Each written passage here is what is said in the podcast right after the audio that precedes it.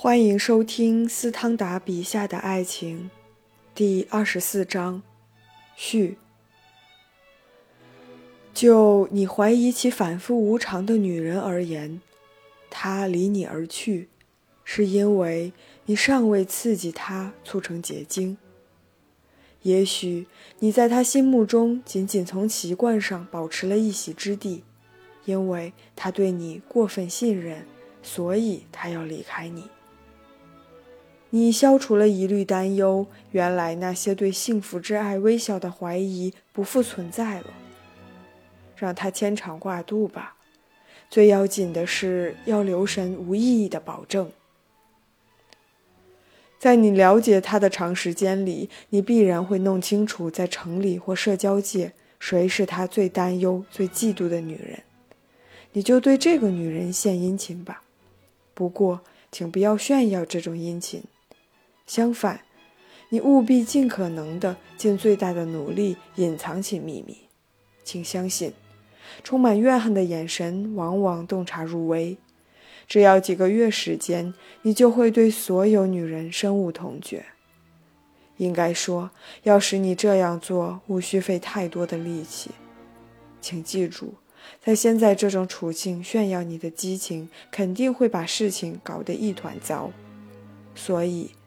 要去拜望心上人，但是次数不要太多，要有教养的喝点香槟酒。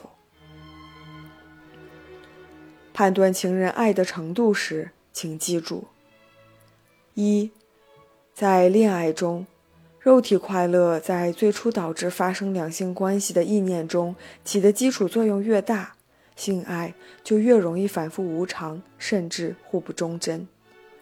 这一点尤其适用于十六岁时就已经受青春激情之火驱使而产生的爱情结晶的情况。二，互相爱恋的两个人爱好很少是相同的，激情之爱有它的阶段，先是一方，而后是另一方爱得更深。单纯的风流韵事或虚荣之爱经常与激情之爱相呼应，更恰当的说。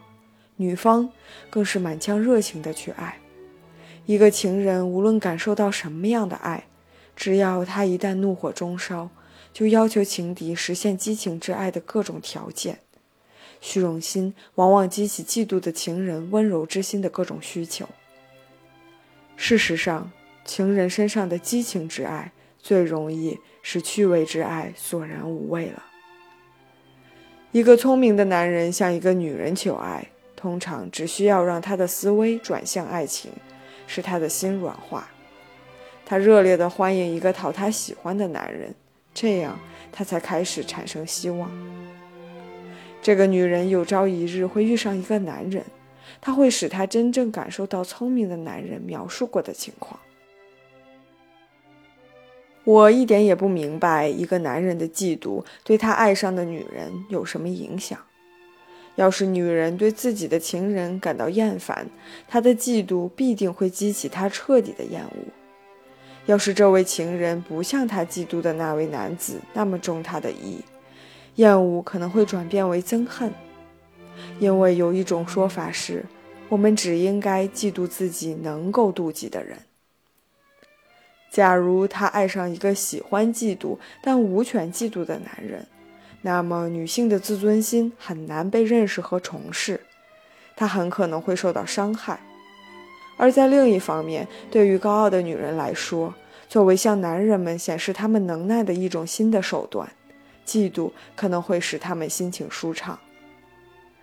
嫉妒作为验证爱情的一种新手段，可能讨人喜欢，不过它也可能伤害一个过分考究的女人的庄重。嫉妒显示情人的忍耐力，也许让人满足。爱情坚如钢铁，请注意，这种讨人喜欢的勇猛，而不是地雷纳式的勇敢，完全可以与一个铁石心肠的人联系在一起。根据结晶的原则得出结论：一个女人如果想理解一个她欺骗的情人的话，她就不应该对他说是。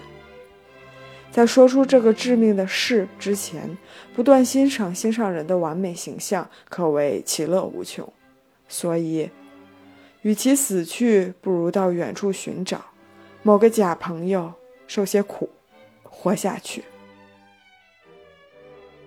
德索梅里小姐的故事在法国尽人皆知。尽管她被她的情人当场捉住，她却勇猛无畏地否认了全部的事实。当他威逼他时，他大声惊叫道：“天哪！现在我什么都明白了，你不再爱我了。你相信你的眼睛，而不相信我告诉你的话。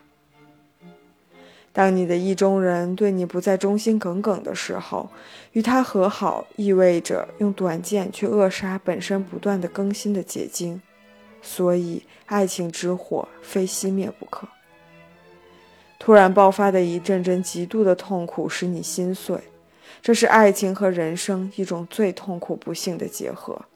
因此，最好的做法是振奋起精神力量，把它仅仅当做一个朋友相处。